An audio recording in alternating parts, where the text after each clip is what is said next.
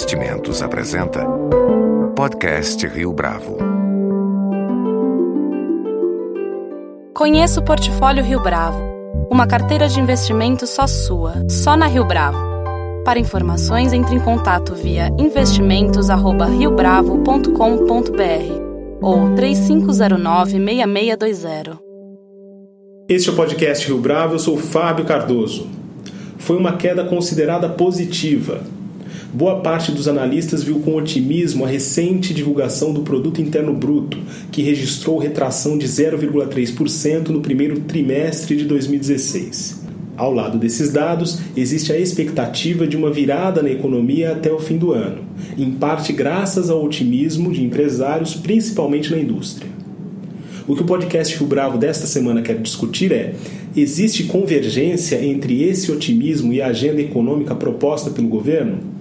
Ou por outra, de que modo o plano da equipe econômica de Michel Temer pode efetivamente provocar, além da expectativa, a reação que a sociedade brasileira espera? Para falar desses tópicos, nosso entrevistado de hoje no podcast Rio Bravo é Otto Nogami, economista e professor do INSPER. Otto, é um prazer tê-lo conosco aqui no podcast Rio Bravo. Prazer todo meu. De que modo nós podemos fazer a leitura dos dados do PIB? É, recém-divulgados pelo IBGE? É, na verdade, a expectativa do mercado era que o, a, a, situação recessiva da economia fosse um pouco mais grave. Tanto é que o próprio mercado estimava uma queda em torno, esperava né, uma queda em torno de 0,8% e acabou vindo apenas do 0,3%. Só que a gente não pode esquecer que há um clima, há um clima de insegurança muito grande. Né? Então, essa perspectiva de perda de emprego, principalmente quando nós falamos do segmento de renda um pouco mais baixo. Então, tudo isso fez com que as famílias brasileiras, principalmente no começo do ano, é, contivessem suas despesas. Agora, a surpresa, vamos colocar assim entre aspas, positiva, né, é de que todo início de ano você tem o reinício das aulas, a volta das férias. Então, naturalmente, a recomposição do dia a dia das famílias tá, faz com que o nível de dispêndio ela seja um pouco maior. Esse é um lado. Então, claro, é, é, estimava-se uma queda muito mais forte e ela acabou não acontecendo de um lado exatamente por esse efeito. Só que a gente não pode esquecer que na composição do PIB existe um outro, uma outra componente importante que são as exportações. Então, as exportações cresceram, tanto é que da, dos, dos componentes é, é, é do PIB, a, é, a única que apresentou um saldo positivo foi, além do governo também, mas aí é uma outra história, é o, as exportações. Então, e, e a queda significativa das importações. Então, isso no, no conjunto, isso deve representar alguma coisa em torno de 2, 3% do PIB. Né? Então, à medida que a gente tem saldos eh, comerciais favoráveis, isso também acaba de alguma maneira favorecendo o PIB. Então, talvez esses sejam os dois fatores né, que levaram a essa performance eh, menos dramática. Entretanto, a gente não pode esquecer que, caracteristicamente, o segundo trimestre é um trimestre de ajustes, então é, é, é de se esperar que, em termos atuais, a, a componente recessiva ela atue de uma, com uma força um pouco maior. Né? Então, é, essa ideia de que ah, não, nós estamos partindo para o processo de recuperação, acredito que não. Eu acredito que ainda nós vamos ter, nesse, nesse segundo trimestre do ano, realmente a, a, a, a somatização de tudo aquilo que esperávamos que acontecesse no primeiro trimestre. Então, dentro desse cenário, dentro dessa perspectiva, é, é de se esperar que o segundo trimestre seja realmente, é, vou colocar assim, preocupante. Nesse sentido, então, o otimismo ele não necessariamente é justificado. Não, não é, não é. Ele, quer dizer, na verdade, a, a, o otimismo ele vem é pelo fato de, ah, não, era para ser uma queda de 0,8, mas foi só de 0,3. Ah, então a coisa está melhorando. Não.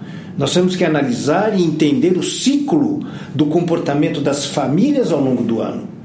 Né? Então, é, é, tanto é que a própria inflação ela apresenta que costuma apresentar quedas né, do primeiro mês do ano em direção a junho e julho.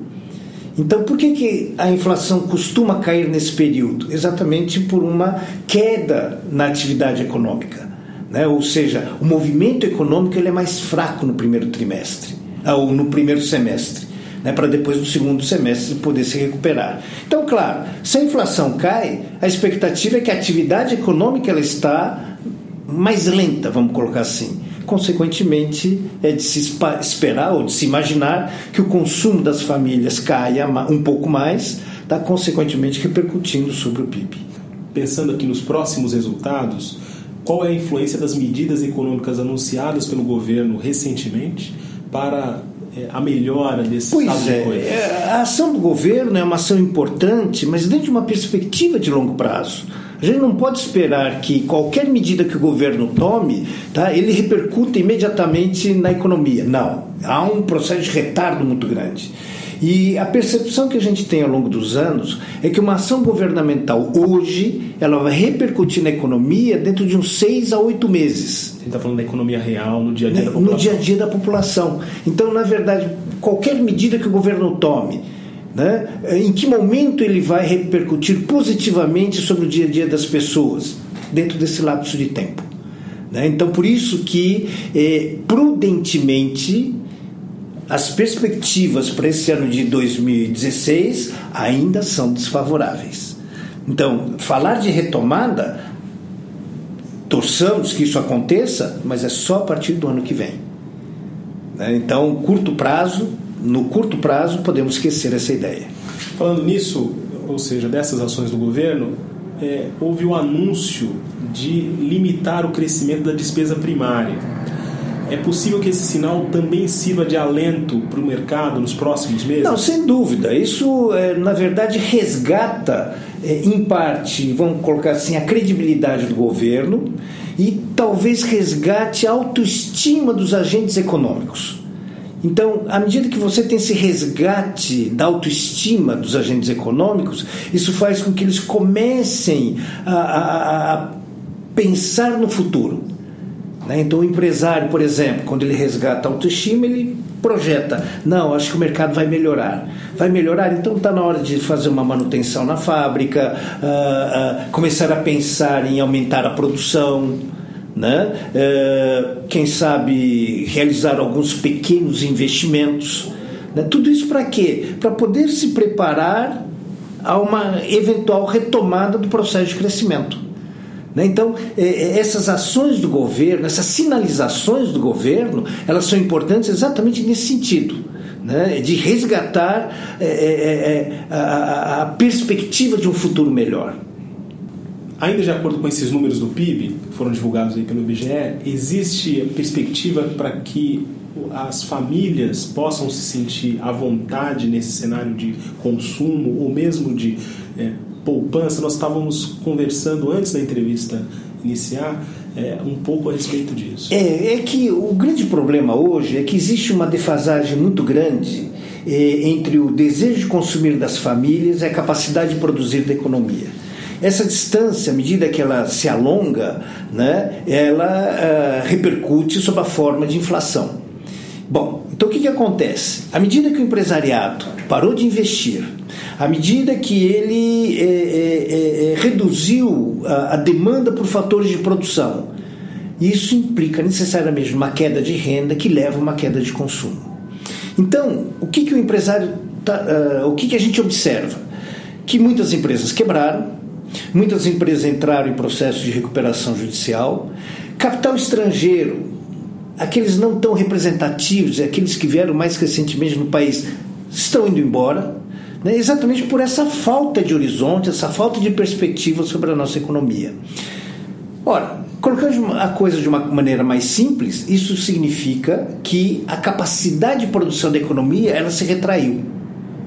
Então o que acontece? Por mais que o brasileiro se sinta estimulado a retomar o seu nível de consumo, eu não vou ter capacidade de produção para no curto prazo poder atender essa demanda.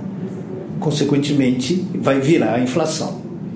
Vindo a inflação, claro, aí o governo, através de uma política monetária, eventualmente terá que manter a taxa de juros no patamar em que se encontra, ou talvez até, quem sabe, aumentar ainda mais. Então veja, na verdade hoje nós estamos vivendo um momento onde o estrago que foi feito sobre a economia é monstruoso. Né? E a recuperação das condições ideais, tá? elas ainda estão muito distantes. Ainda que venha a melhora do PIB. Ainda que venha. Prazo. Ainda que venha. A gente já conversou aqui que isso é pouco provável. Pois é, porque, na verdade, veja, é, muitos setores da economia é, retardaram o processo de demissão. Então entraram em layoff, eh, adiando né, a, a, retomada da produção e tudo mais. O caso da indústria automobilística. Pois é, as últimas estatísticas sobre desemprego estão mostrando o quê? Que a indústria chegou no limite, tá certo? E agora estão de, definitivamente tomando a decisão de dispensar a mão de obra. Isso causa um dano muito grande na economia no curto prazo, por quê? Porque você subtraiu a renda da sociedade. O impacto é brutal. É brutal, porque à medida que você subtrai a renda, você está subtraindo o consumo, que é, que representa, na verdade, mais de 60% do PIB. Então, é, é na, na, situação atual, à medida que as indústrias são forçosamente levadas a, a demitir os, a, ou reduzir seu quadro de colaboradores, num eventual numa, num, num eventual, numa eventual retomada do crescimento, será que o empresário, no curto prazo, vai contratar novamente? Ele também vai agir de forma conservadora. Né? Claro que vai. Então ele vai esperar o, o a, a, a, linha do horizonte se firmar, a luz do túnel ficar mais clara, para aí sim. Ele fala, bom, acho que agora o cenário está seguro, então agora eu retomo meus investimentos ou retomo meu nível de produção. Né? Só que retomar o nível de produção não é também um, no instalar de dedos. Ele vai ter que recontratar ou contratar mão de obra, vai ter que treinar essa mão de obra, vai ter que buscar a produtividade, a capacitação do colaborador. Ou seja, você tem aí mais uma vez um período de tempo de gestação, pra, de gestação e poder se adaptar à nova realidade. É, ainda segundo esses mesmos dados do IBGE, quais outros fatores que poderiam ser citados, aliás, como empecilhos para essa retomada? Bom, é, uma crítica uh, que a gente tem feito há muito tempo já é a perda da, da, da competitividade do produto brasileiro. É, não só a perda da competitividade, assim como a falta de produtividade no setor produtivo da economia. Quê? Porque a mão de obra brasileira é muito pouco uh, produtiva comparada à, à qualidade da mão de obra em outras economias, principalmente as economias mais desenvolvidas. Muitas vezes se fala né, que, por exemplo, o americano chega às 5 horas da tarde, ele larga aquilo que está fazendo, larga o lápis e vai embora. E o brasileiro não, o brasileiro se estende além do expediente. Né? E muitas vezes a gente ouve o comentário de que essa é a demonstração de que o brasileiro é mais produtivo que o americano. Não é. É que, na verdade, na jornada de trabalho, esse trabalhador estrangeiro trabalhou muito melhor, muito mais focado, com muito mais produtividade do que nós brasileiros.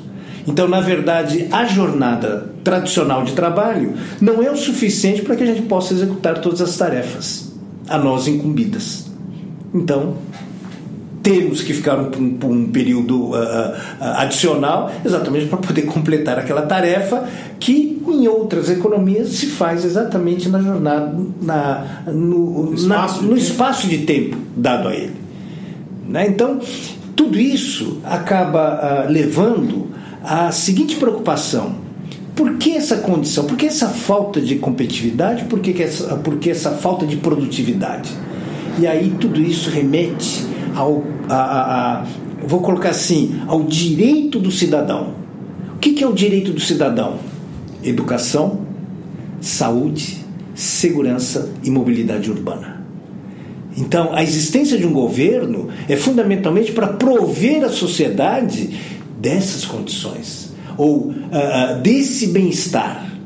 À medida que o governo não oferece esse bem-estar, que, eu posso esperar da capacitação do ser humano? ou do brasileiro, notadamente no que diz respeito ao seu papel dentro da indústria, dentro do comércio, dentro da prestação de serviços. Então, é, é, é, tudo bem limitar os gastos do governo, fantástico, criar metas para o uh, uh, resultado primário, fantástico, só que não é o suficiente. E não é o suficiente apenas retomar o consumo das famílias ou melhorar a balança comercial. Nós temos que pensar em capacitar melhor a mão de obra brasileira. Para quê? Para que o nosso produto aí sim possa ter competitividade, possa ter produtividade. E associado a tudo isso, né, abrir a nossa economia. Porque, por incrível que possa parecer, a nossa economia é uma das economias mais fechadas do mundo. Tanto é que nos últimos anos, ou vamos colocar assim, na última década, né, nós perdemos os nossos grandes parceiros comerciais. Então, a necessidade de resgatar essa parceria e, principalmente, eliminar barreiras, principalmente no que diz respeito à entrada de novas tecnologias. A propósito disso, Otto, qual a propósito disso, qual é o impacto das exportações em particular e do setor externo, de um modo geral, nesse processo de retomada do PIB? É, você comentou logo na primeira resposta um pouco. Isso, o papel das exportações, Isso. ela é fundamental. Né? Então, é, é, é, é o, o, vamos colocar assim, o, o, a, a, o resultado do PIB de 0,3 ou menos 0,3, tá? ela foi, é, teve uma contribuição muito grande dessas exportações. Só que a exportação do quê? De produtos básicos produtos básicos, ou seja, nós exportamos a soja in natura para poder depois, lá na frente, importarmos o óleo de soja e importarmos o farelo de soja. Ora, será que nós não temos capacidade de esmagar a soja, que é um processo simples, não exige muita tecnologia? Teríamos, sem dúvida alguma. Então, por que, que sai mais barato esmagar a soja fora do país? Questão tributária. É questão tributária, questão de escoamento da produção, ou seja, caímos exatamente naquele, naqueles, naqueles quatro elementos com que o governo efetivamente deveria se preocupar, que diz respeito ao bem-estar da sociedade no seu sentido mais amplo. Então, à medida que eu tivesse, ou que a, a nossa economia tivesse, por exemplo, estradas, ferrovias, tá, com capacidade de efetivamente escoar a produção sem perdas, a nossa realidade seria outra. Então, então, ao invés de estarmos somente exportando soja in natura, poderíamos estar exportando óleo de soja, farelo de soja tá? e outros né, subprodutos oriundos de, dos mais diferentes setores da agricultura. Então, é, embora haja uma influência forte desse setor externo, na atual conjuntura, no atual estado de coisas, a gente também não pode aguardar muito. É, também não, claro que não, claro que não. Né? E outra, ficamos muito à mercê daquilo que acontece no cenário mundial. Então, se eventualmente vier uma nova crise, Deus queira que não, mas se eventualmente vier, tá, o impacto será direto sobre a nossa economia. Última pergunta, Otto. Em que medida esses números do PIB influenciam no processo de decisão das estratégias do Banco Central no tocante ao combate à inflação? Pois é, aí tá, existe um problema, uh, vamos colocar assim, um problema relativamente grande. Por quê? O papel do Banco Central é exatamente combater a inflação, ou seja, saber executar a política monetária da maneira mais adequada para contribuir para o processo de crescimento da nossa economia. No nosso caso atual, para resgatar o processo de crescimento. Entretanto, o que, que acontece? Conforme eu havia comentado, à medida que não há investimentos no setor produtivo, à medida que você não tem competitividade no produto brasileiro, à medida que o, a, a mão de obra brasileira não é produtiva. Isso, é, isso sinaliza de uma maneira muito simples e clara de que o nosso país não é um país de inflação baixa, ou, desculpa, de taxa de juros baixa. Né? Então, é, é, a taxa de juros, porque seria extremamente interessante se o Banco Central pudesse abaixar a taxa de juros, porque de acordo com a, a, a, os preceitos acadêmicos, à medida que se reduz a taxa de juros, se estimula o investimento na economia, que é exatamente o que nós mais estamos precisando hoje. Né? Mas as condicionantes como um todo tá, não permitem isso. Por quê? Porque, por outro lado, você tem um efeito perverso, que é, à medida que você reduz a inflação, você está estimulando o consumo. E à medida que você não tem capacidade produtiva, a inflação continua pairando pelo, uh, pelo ar. Então, são dilemas muito grandes, enfim, que o Banco Central tem que tomar. O que, que eu faço? Estimulo o investimento via redução da taxa de juros ou controlo a inflação? É, e é aí que vem um lado preocupante, e é, é um dilema difícil para ser contornado, porque analisando-se os componentes do PIB, a gente observa que tem a componente investimento, né, cuja performance tá, é desastrosa de 2009 para cá. Né, ela continuamente vem caindo. Tecnicamente, a gente costuma dizer que ah, não, a inflação ideal num país seria 20% do PIB. Tá? De acordo com os últimos números, nós estamos aí gravitando em torno de 16%. E um detalhe importante: 16%, mas sabidamente, na sua grande parte, oriunda do capital estrangeiro e não do capital nacional. Professor Otto Nogami, muito obrigado pela sua participação aqui no podcast Rio Bravo. Eu que agradeço, agradeço o convite. Foi uma satisfação muito grande em, enfim, tecer alguns comentários e externar minhas opiniões com relação àquilo que nós estamos vivendo nos dias de hoje com edição e produção de Leonardo Testa. Este foi mais um podcast Rio Bravo. Você pode comentar essa entrevista no SoundCloud, no iTunes ou no Facebook da Rio Bravo.